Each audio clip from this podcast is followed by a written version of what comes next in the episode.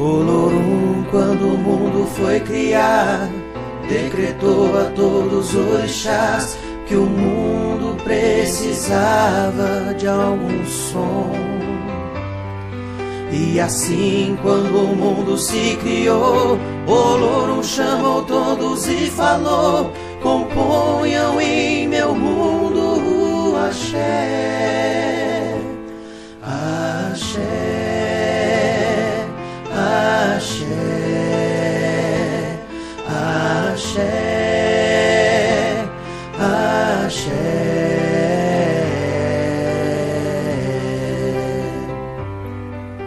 Exu foi quem começou e guiando estes sons, algum foi pedir inspiração.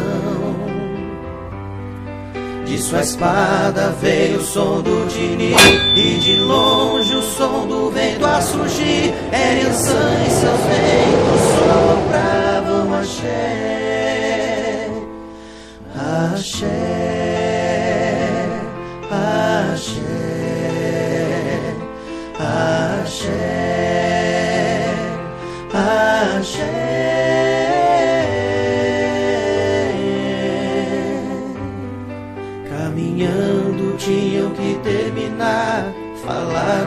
som pra Emanjá que os inspiram com as águas do mar. E mais forte que o bater de um tambor, batendo seu machado era Xangô. E mais um som a todos ele mostrou.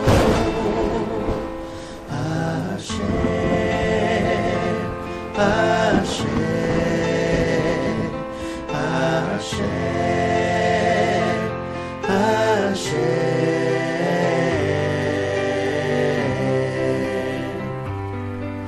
caminho uma linda mulher surgiu. Junto a ela o som vindo de um rio. É o chum sua beleza veio ajudar.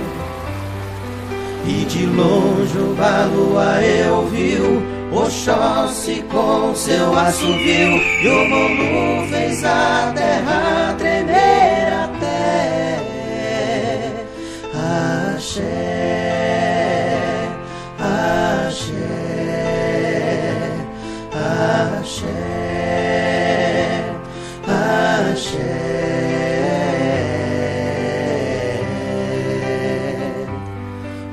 O chumaré com o som do seu guisado, Rebé com as palmas deu estalo, e o som das plantas veio com o. E então todos mostraram pra Oxalá que misturou sons e foi avisar que este som se chamaria música. Axé,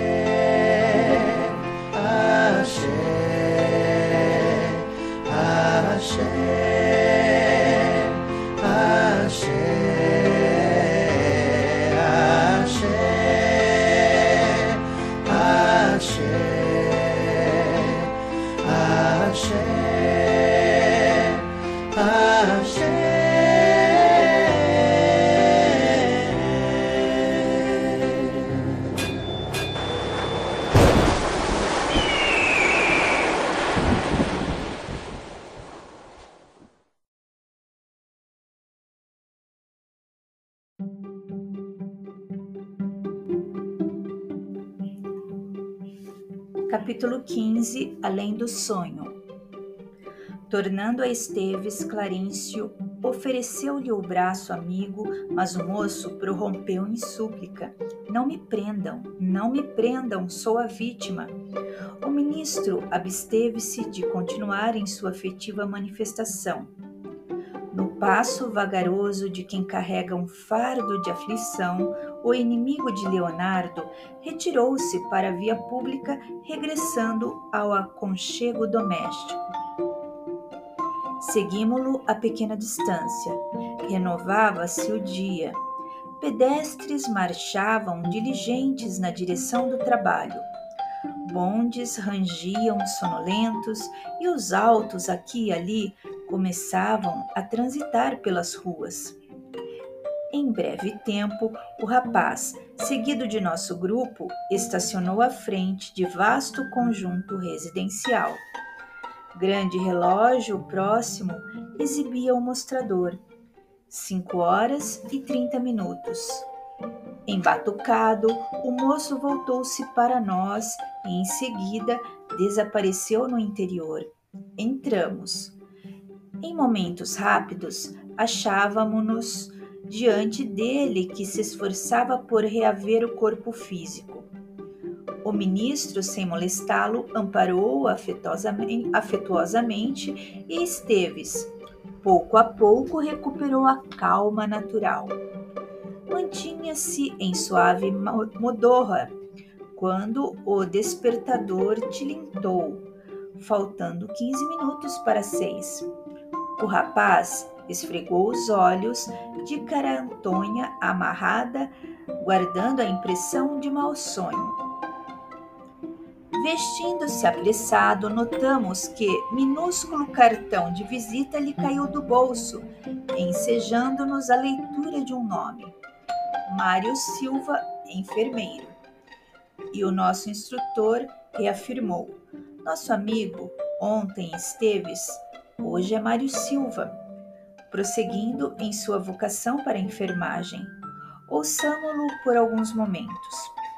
O moço atendeu às obrigações da higiene e logo após foi recebido em pequena sala do apartamento por simpática velhinha, em cujo olhar adivinhamos a ternura de mãe. Depois de saudação carinhosa, a senhora indagou, bem-humorada: Onde esteve esta noite, meu filho? Seu semblante carregado não me engana. Um sonho horrível, mamãe. E fixando gestos expressivos entre os goles do café, notificou: Sonhei que alguém me chamava à distância, em voz alta, e, acreditando tratar-se de algum doente em estado grave, não vacilei. Corri ao apelo, mas em vez de topar em um quarto de enfermo, vi-me de imediato numa cela mal iluminada e úmida, e com os recursos de imaginação de que dispunha para corresponder às requisições da mente, o rapaz continuou.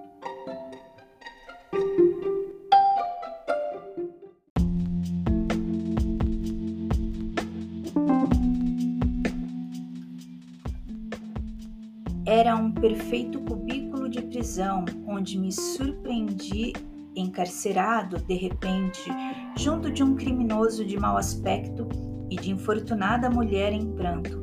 Senti tanta simpatia pela moça desventurada quanta aversão pelo réu de medonha catadura. Tive, porém, a impressão nítida de que nos conhecíamos.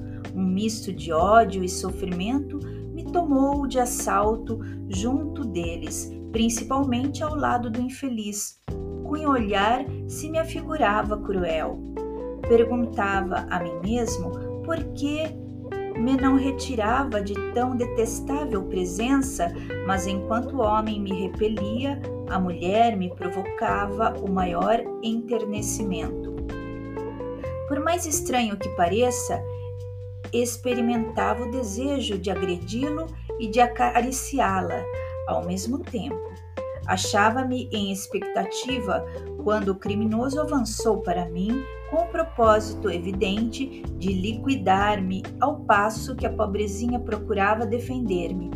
Estava atônito, ignorando se o condenado pretendia assassinar-me ali mesmo. Quando tentei uma reação à altura, Cego de incompreensível rancor, ia precipitar-me sobre ele quando rápido apareceu um delegado policial, seguido de dois guardas que entraram na contenda, impedindo-nos o mau impulso. O chefe, segundo percebi, de um só golpe conteve o meu agressor, obrigando-o a sentar-se, vencido, conquistando-me um respeito tão grande que realmente, apesar do desejo de ouvir a mulher ajoelhada, em soluços, não arredei pé do lugar em que me apoiava. Depois de palavras enérgicas e rápidas, o delegado trouxe então à cela outros ajudantes que arrastaram meu adversário para fora. Logo após, acomodando-me numa velha cadeira, reconduziu a jovem para o interior do cárcere.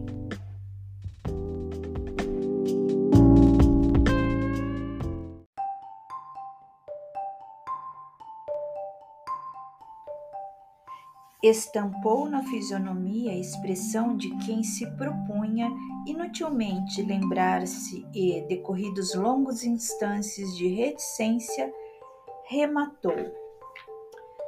Depois, depois, não consigo precisar as recordações. Sei apenas que me pus a correr em fuga para nossa casa, uma vez que os policiais se mostravam igualmente dispostos a recolher-me. Temendo o xadrez, acordei estremuchado e abatido. A velhinha, que escutava atenciosa, comentou: Calma. Há sonhos que valem por terríveis pesadelos. É o que senti, concordou Mário preocupado. A mãezinha contemplou-o bondosa e acrescentou: Meu filho, o sonho terá alguma relação com a nossa Zulmira?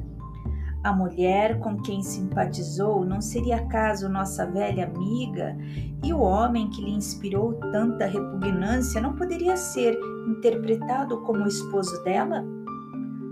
O rapaz cobriu-se de leve palidez, mostrou-se mais taciturno e falou triste. Quem sabe? Você nunca mais teve notícia da nossa antiga companheira? Não, tenho apenas a informação de que mora aqui mesmo, onde o marido é ferroviário de importância. Nunca pude entender-lhe a atitude, tantos anos de convivência, tantos projetos de felicidade, trocar tudo assim por um viúvo acompanhado de dois filhos. O moço fixou um gesto de amargura e observou: Ora, mamãe, evitemos recordações sem proveito. Zumira não deve reaparecer em minha memória e esse Amaro que ela desposou é um ponto negro em meu coração. Creio que o melhor sentimento para eles dois em minha vida íntima é o ódio com que os reúno em minha lembrança. Não desejo revê-los e, francamente, se eu soubesse que residiam aqui em nossa vizinhança, decidiria nossa transferência para outro rumo. E transcorridos alguns instantes, ajuntou: Meu sonho foi um simples pesadelo, alguma preocupação imprecisa ou alguma intoxicação alimentar. A senhora sorriu desapontada e aduziu: Cá por mim, estou certa de que à noite reencontraremos as pessoas que amamos ou detestamos. Nosso espírito no sono procura os afetos ou desafetos do caminho para acertar as próprias contas. Disso não tenho qualquer dúvida. O filho, indiscutivelmente enfadado, reergueu-se abraçou a genitora, oscultou-lhe a cabeça branca e concluiu: O relógio é inflexível, o sonho passou e agora é a realidade que me espera. Devo cooperar no serviço operatório de duas crianças às oito em ponto. Não me posso demorar. O hospital não cogita de pesadelos. Mostrou um sorriso forçado e despediu-se. A mãezinha acompanhou-a carinhosamente até a porta, retomando os serviços caseiros pensativa. Preparando-nos para a retirada, trazia o meu cérebro castigado por obsidiantes interrogações.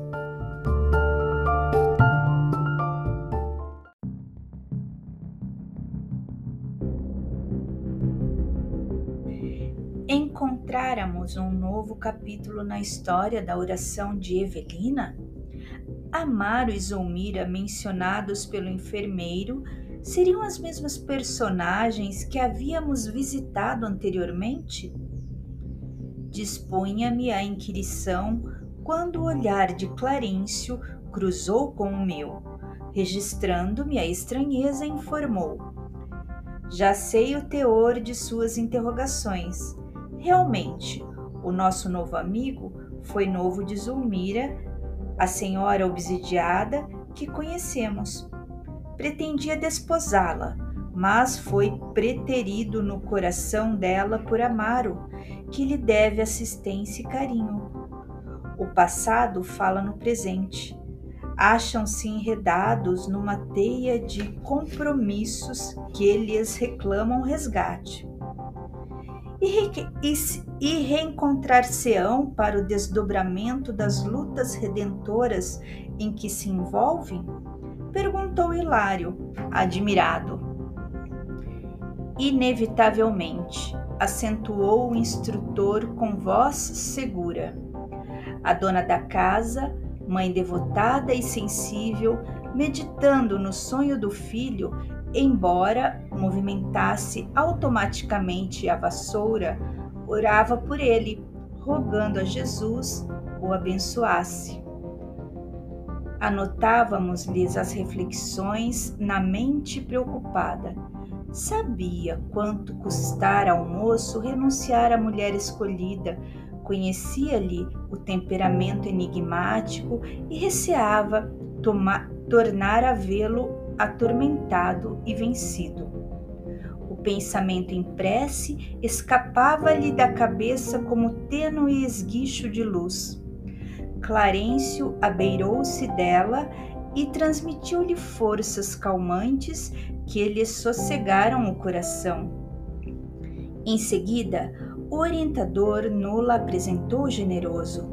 Nossa irmã Minervina é velha conhecida. Recebeu nos braços meia dúzia de filhos que tem sabido conduzir admiravelmente. Coração abnegado, alma rica de fé. Abraçamo-la carinhosamente às despedidas. De regresso, Reparando que estávamos desejosos de seguir Mário Silva para obter mais informes no desenvolvimento de nossa história, que começava a ser fascinante, o ministro recomendou. Não convém incomodar nossos amigos no curso das obrigações diuturnas, provocando elucidações que seriam desagradáveis e fora de ocasião. Aguardemos a noite, porque enquanto o corpo físico se refaz, a alma invariavelmente procura o lugar ou objeto a que imanta o coração. Ouvimos o orientador e aquietamo-nos. Cabia-nos aguardar a noite quando se estenderiam as nossas experiências.